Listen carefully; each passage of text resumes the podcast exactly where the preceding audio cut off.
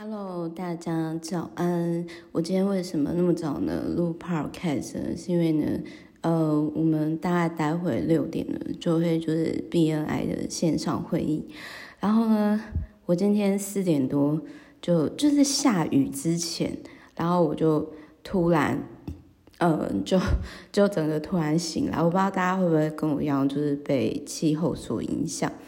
然后因为。本来 Meta 呢，之前都一直在台北嘛，然后我在疫情爆发前，也就是四月多左右那个时候，我就直觉就一直有个声音，就是叫我要快点回高雄老家，然后就后来呢，就哎，突然间就发生了，各位也知道，就是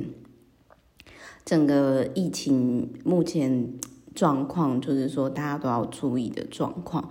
然后那。因为后来疫情的关系，我现在我也不太敢回北部，然后就在老家，除了跟老妈他们交换食谱之外啊，然后我今天就我要我想要来分享那个 COSCO 的减糖便当。为什么呢？因为，因为吼，就是哎，其实我我想分享一下，就是这一本书应该是少数的食谱书，我会留一年，然后我会常常看的。因为我觉得这一本书很厉害的是，这个作者他搭配营养师出书，然后同时呢，就是他们的呃，同时呢，就是他们的那个该怎么讲，就是说。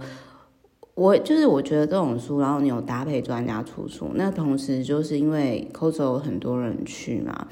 然后很多人去，其实可能很多人都是买一样东西。那但是这一本书它其实就是搭配两大元素，就是第一个呢就是。好，第一个呢，就是说，诶，很多人会去 Costco，然后第二个呢，很多人呢会希望说可以做减糖的饮食，然后他就搭配 Costco 食材，然后去设计设计出来，然后然后我就觉得说，其实是蛮蛮厉害。那这一本书应该就是我自己会大概持有，就是。一年以上的书籍，那还有就是说，它这个食谱呢，就是以一人份为主，所以自己准备起来呢也非常非常的呃方便。这样，那我想要讲一下，就是他这一本书在一开始的时候呢，就是有教大家去算，就是基础代谢率。那我不知道说各位的。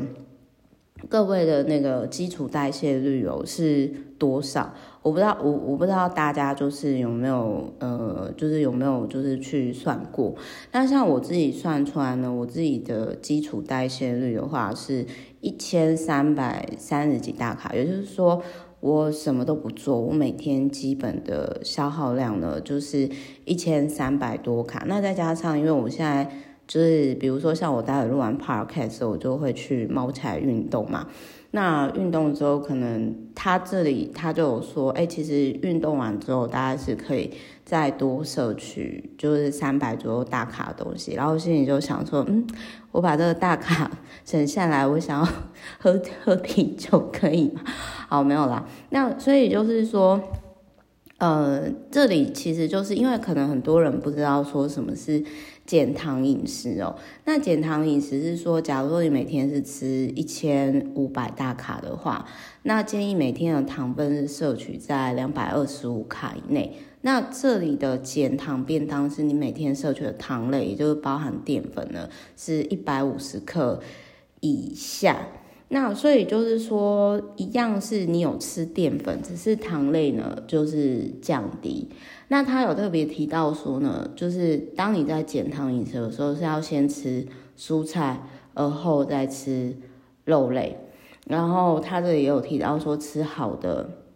脂肪就是是很重要，好的油很重要。那再来，他还有提到说呢，减糖饮食最重要是注意分量，也就是呃，像是那一种。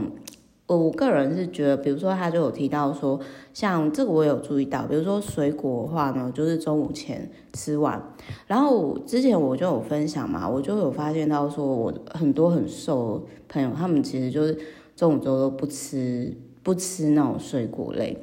那他还有提到说，像是那种呃马铃薯啊，还是什么，就是都还是可以吃，但是只是你就是变成说，就是中午之前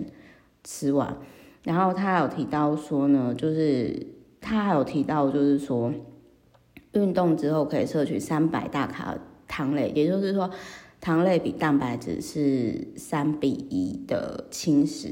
然后我心里想说，嗯，这应该是去 Seven 吃比较比较可以掌握，还重视这笔。然后另外他有提到说，嗯，如果你要吃糖类、淀粉类，最好的方式就是早上、午餐、晚餐是三比二比一的这个顺序。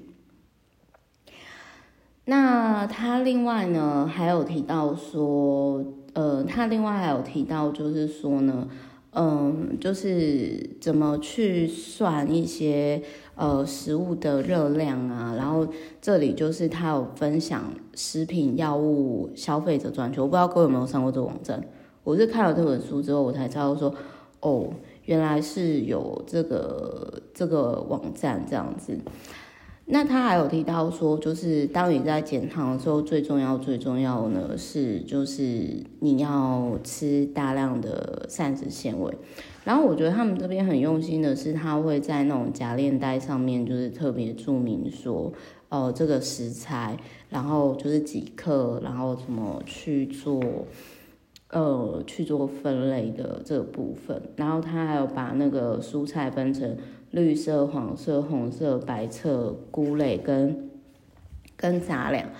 那如果说你今天就觉得说天哪，这也实在是太麻烦了吧？其实这一本书我有蛮认同，就是他有提到说呢，利用一锅到底，然后就是减少料理的时间。比如说，好，你今天做完玉子烧之后，你可以再来炒青菜。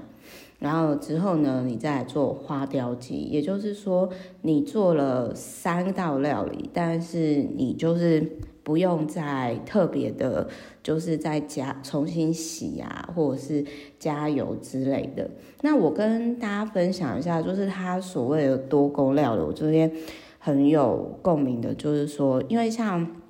呃 YouTube 上面，其实他就有提到说，你就是。最简单的，如果你要吃的健康的话，你就是用一个一个算是呃怎么讲，就是一个盘子，然后至少菜呀、就是肉可能是占三分之一到一半，但是就是菜的话，至少要占一半的大圆盘子。那各位可以就是说自己去抓比例这样。那我觉得这边挺好，就是它还有就是去，比如说帮你设计，就是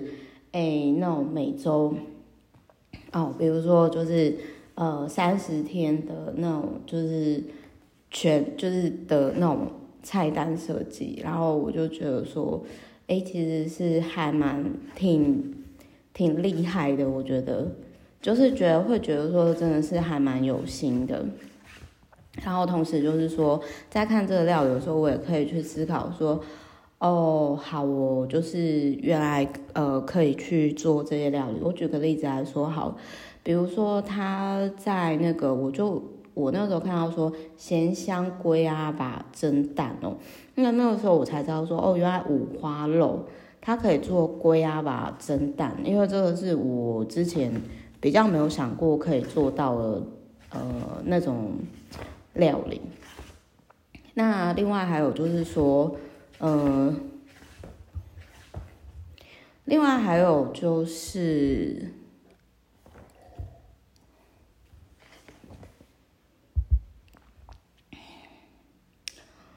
另外还有呢，就是他这里所提到的那个，我觉得应该很多人都很爱的 Costco 去骨鸡腿排啊，就是超便宜，然后就是而且我觉得又非常非常的好料理，那同时也是。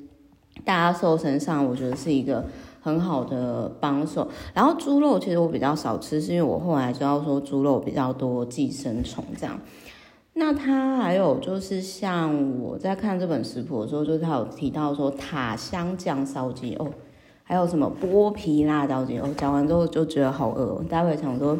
来做个菜之类的。然后还有就是我觉得 Costco 的那个鲈鱼排、鲑鱼排也都是非常非常的，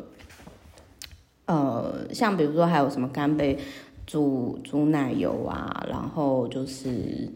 这个部分，呃，我也都觉得说哇，看完之后真的是，哎，不好意思，一大早讲这个会不会有点犯规？然后还有虾的虾子的料理这样子。那我觉得也比较特别是，他有提到说，就是猪肉猪就是偶尔煮竹笋，然后跟那个猪肉的这个这个我之前是没有尝试过，然后还有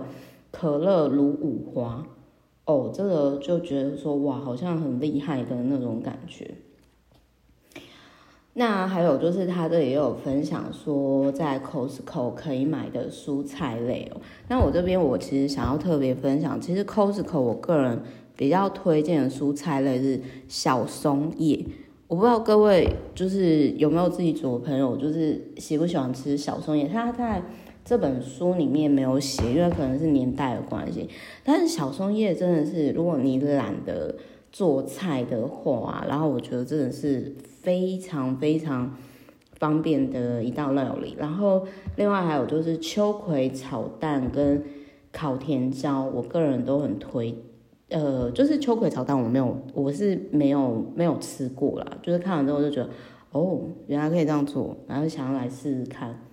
然后还有凉拌洋葱丝啊，哦，这个也烤甜椒是我是真的自己也蛮喜欢的。然后蛋类的食谱，反正就是我后来看完之后就发现，我说，哎，其实 Costco 减糖，除了减糖料理之外，Costco 的肉料理啊，然后 Costco 海鲜料理都，嗯，算是我觉得应该是不错，之后也会考虑参考。反正我觉得现在大家既然哪边都不能去，我觉得就是干脆好好在家吃饭，然后好自己做菜。其实我觉得自己做菜，会自己做菜蛮疗愈的，跟大家分享一下。好，我是 Meta，那我们就是哎，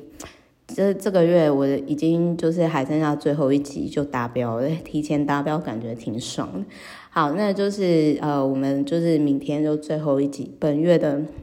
最后一集见。然后我大概目前的平均 tempo 就是每个月会分享三呃三十本以上的书这样。那这反正就是 Costco 的减糖便当，就我看完之后我就决定说。哦，好，我来做做看秋葵料理好，因为就很简单，然后我也没吃过，然后我会想尝试，就提供给各位参考。好，我是 Meta，那明天录完最后一集之后，我们就是六月再见喽。好，好，那祝福各位大家，那我也差不多去运动完，我就准备要开始呃线上开会。好，祝福各位，爱你们，拜拜。